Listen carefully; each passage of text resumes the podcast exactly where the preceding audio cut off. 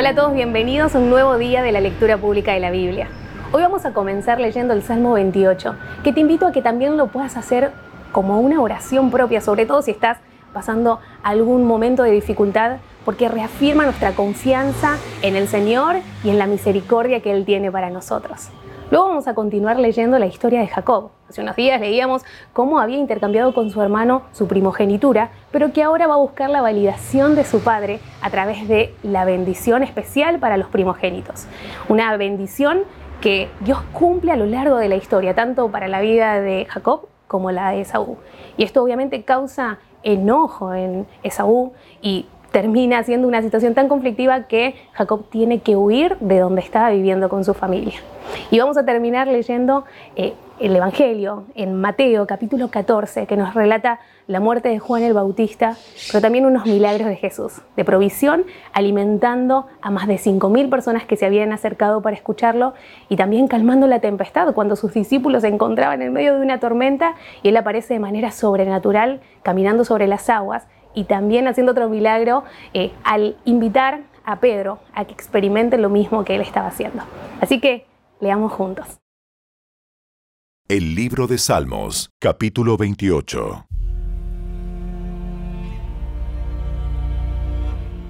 A ti elevo mi oración, oh Señor, roca mía. No cierres tus oídos a mi voz, pues si guardas silencio, mejor sería darme por vencido y morir. Escucha mi oración que pide misericordia. Cuando clamo a ti por ayuda, cuando levanto mis manos hacia tu santo templo. No me arrastres junto con los perversos, con los que hacen lo malo, los que hablan con sus vecinos amablemente mientras traman maldades en su corazón. Dales el castigo que tanto merecen mídelo en proporción a su maldad, págales conforme a todas sus malas acciones. Hazles probar en carne propia lo que ellos les han hecho a otros. No les importa nada lo que el Señor hizo, ni lo que sus manos crearon. Por lo tanto, Él los derrumbará y jamás serán reconstruidos. Alaben al Señor, pues Él oyó que clamaba por misericordia. El Señor es mi fortaleza y mi escudo. Confío en Él con todo mi corazón. Me da su ayuda y mi corazón se llena de alegría. Prorrumpo en canciones de acción de gracias. El Señor le da fuerza a su pueblo. Es una fortaleza segura para su rey ungido. Salva a tu pueblo Bendice a Israel, tu posesión más preciada. Guíalos como un pastor y llévalos en tus brazos por siempre.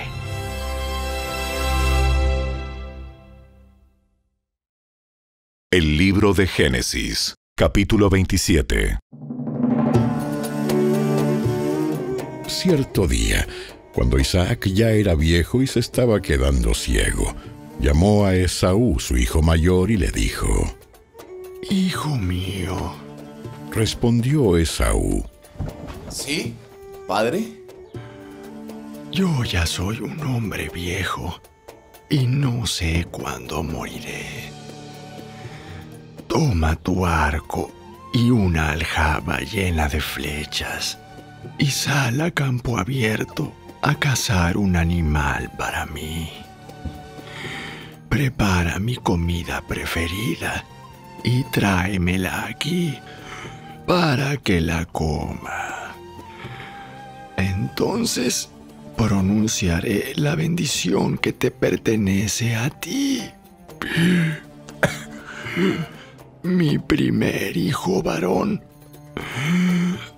Antes de que yo muera. Rebeca oyó lo que Isaac le había dicho a su hijo Esaú. Entonces cuando Esaú salió a cazar un animal, ella le dijo a su hijo Jacob, Escucha, oí a tu padre decirle a Esaú, caza un animal y prepárame una comida deliciosa. Entonces te bendeciré en presencia del Señor antes de morir. Ahora, hijo mío, escúchame. Haz exactamente lo que yo te diga. Vete a los rebaños y tráeme dos de los mejores cabritos. Con ellos prepararé el plato favorito de tu padre. Después lleva la comida a tu padre para que se la coma y te bendiga antes de morir. Respondió Jacob a Rebeca. Pero mira, mi hermano Esaú es muy velludo, en cambio mi piel es suave. ¿Y si mi padre me toca? Entonces se dará cuenta de que intento engañarlo y en lugar de bendecirme me maldecirá. Pero su madre respondió. Entonces que la maldición caiga sobre mí, hijo mío.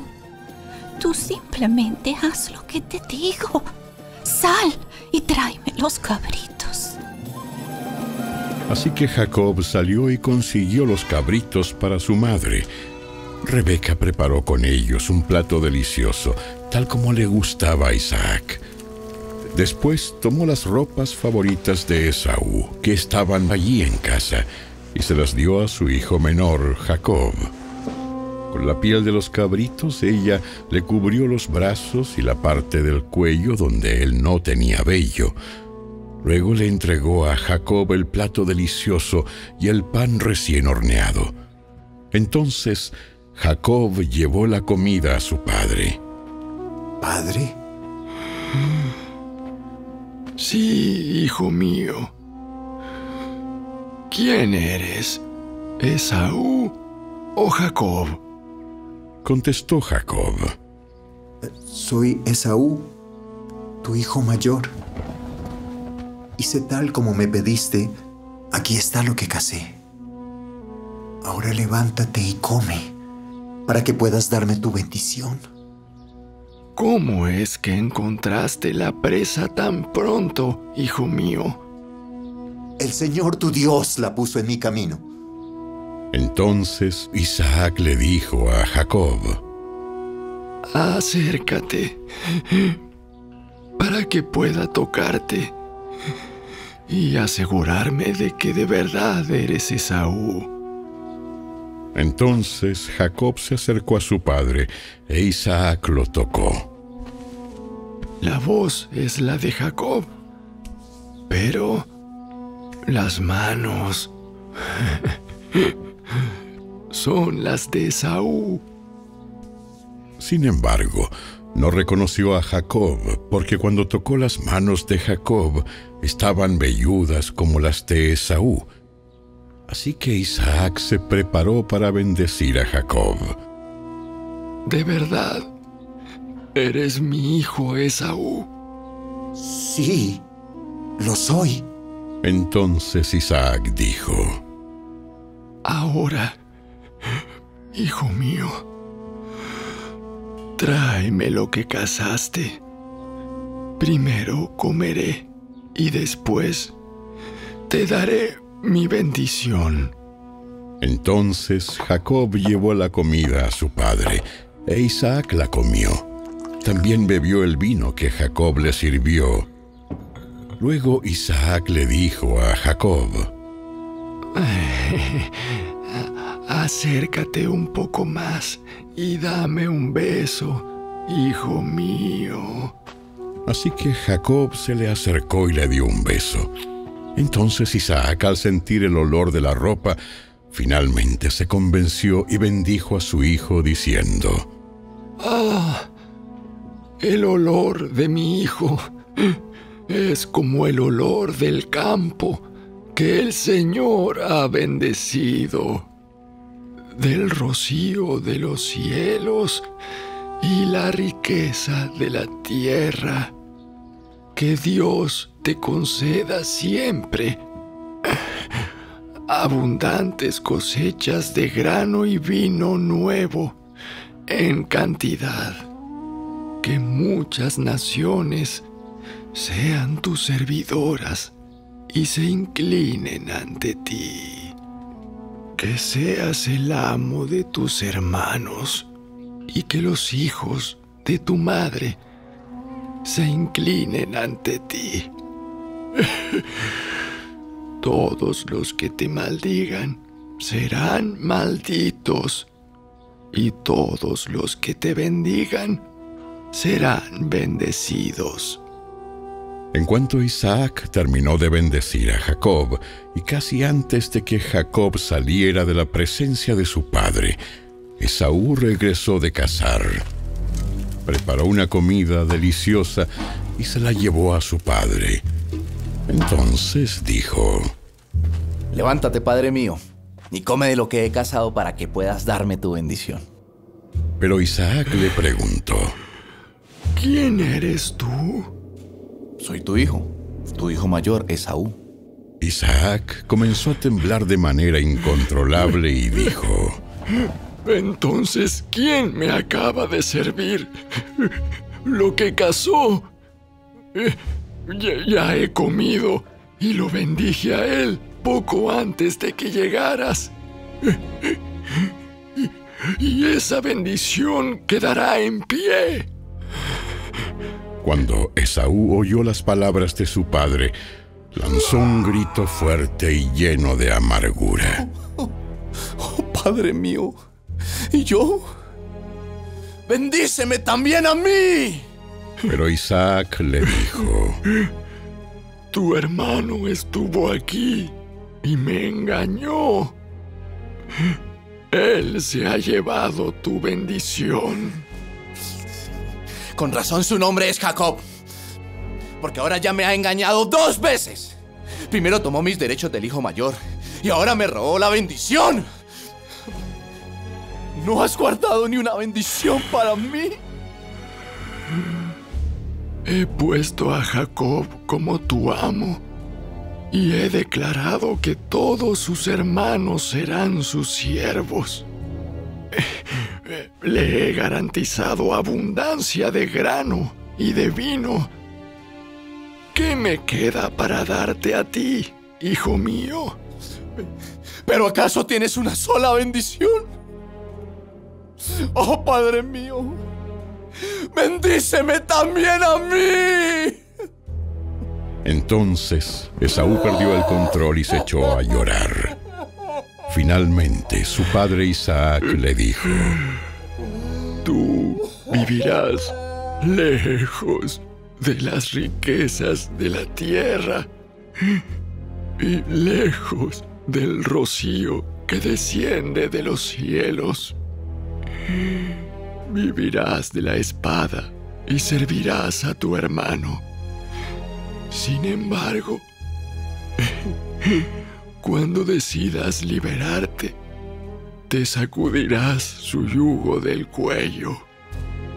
Desde ese momento, Esaú odió a Jacob porque su padre le había dado la bendición a él. Entonces Esaú comenzó a tramar. Pronto haré duelo por la muerte de mi padre. Y después... Mataré a mi hermano Jacob. Entonces Rebeca se enteró de los planes de Esaú y llamó a Jacob y le dijo, Escucha, Esaú se consuela haciendo planes para matarte. Así que, hijo mío, presta mucha atención. Prepárate y huye a casa de mi hermano Labán, en Arán. Quédate allí con él hasta que tu hermano se calme. Cuando él se haya calmado y olvide lo que le hiciste, mandaré a buscarte para que regreses. ¿Por qué tendría que perder a los dos hijos en un solo día? Luego, Rebeca le dijo a Isaac, Estoy harta de estas mujeres hititas de aquí. Preferiría morir antes que ver a Jacob casado con una de ellas.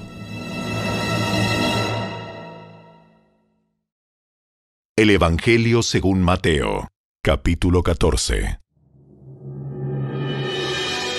Cuando Herodes Antipas, el gobernante de Galilea, oyó hablar de Jesús, les dijo a sus consejeros, Este debe ser Juan el Bautista, que resucitó de los muertos. Por eso puede hacer semejantes milagros. pues Herodes había arrestado y encarcelado a Juan como un favor para su esposa, Herodías, ex esposa de Felipe, el hermano de Herodes. Juan venía diciendo a Herodes, Es contra la ley de Dios que te cases con ella. Herodes quería matar a Juan, pero temía que se produjera un disturbio, porque toda la gente creía que Juan era un profeta. Pero durante la fiesta de cumpleaños de Herodes, la hija de Herodías bailó una danza que a él le agradó mucho. Entonces le prometió con un juramento que le daría cualquier cosa que ella quisiera. Presionada por su madre, la joven dijo, Quiero en una bandeja la cabeza de Juan el Bautista. Entonces el rey se arrepintió de lo que había dicho, pero debido al juramento que había hecho delante de sus invitados, dio las órdenes necesarias. Así fue que decapitaron a Juan en la prisión. Trajeron su cabeza en una bandeja y se la dieron a la joven, quien se la llevó a su madre. Después, los discípulos de Juan llegaron a buscar su cuerpo y lo enterraron. Luego fueron a contarle a Jesús lo que había sucedido.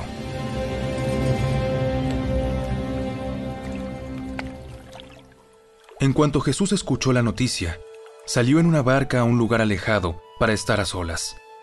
Pero las multitudes oyeron hacia dónde se dirigía y lo siguieron a pie desde muchas ciudades. Cuando Jesús bajó de la barca, vio a la gran multitud, tuvo compasión de ellos y sanó a los enfermos. Esa tarde, los discípulos se le acercaron y le dijeron, Este es un lugar alejado y ya se está haciendo tarde. Despide a las multitudes para que puedan ir a las aldeas a comprarse comida. Eso no es necesario. Denles ustedes de comer. Pero lo único que tenemos son cinco panes y dos pescados. Tráiganlos aquí. Luego le dijo a la gente que se sentara sobre la hierba. Jesús tomó los cinco panes y los dos pescados, miró hacia el cielo y los bendijo. Después partió los panes en trozos y se los dio a sus discípulos, quienes los distribuyeron entre la gente. Todos comieron cuanto quisieron, y después los discípulos juntaron doce canastas con lo que sobró. Aquel día, unos cinco mil hombres se alimentaron, además de las mujeres y los niños.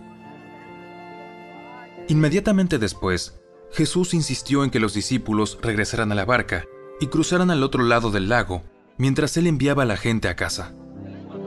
Después de despedir a la multitud, subió a las colinas para orar a solas. Estando allí solo, cayó la noche. Mientras tanto, los discípulos se encontraban en problemas lejos de tierra firme, ya que se había levantado un fuerte viento y luchaban contra grandes olas. A eso de las 3 de la madrugada, Jesús se acercó a ellos caminando sobre el agua. Cuando los discípulos lo vieron caminar sobre el agua, quedaron aterrados. Llenos de miedo, clamaron. ¡Es un fantasma! Pero Jesús les habló de inmediato. No tengan miedo. Tengan ánimo. Yo estoy aquí.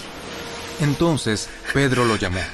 Señor, si realmente eres tú, ordéname que vaya hacia ti caminando sobre el agua. Sí. Ven. Entonces Pedro se bajó por el costado de la barca y caminó sobre el agua hacia Jesús.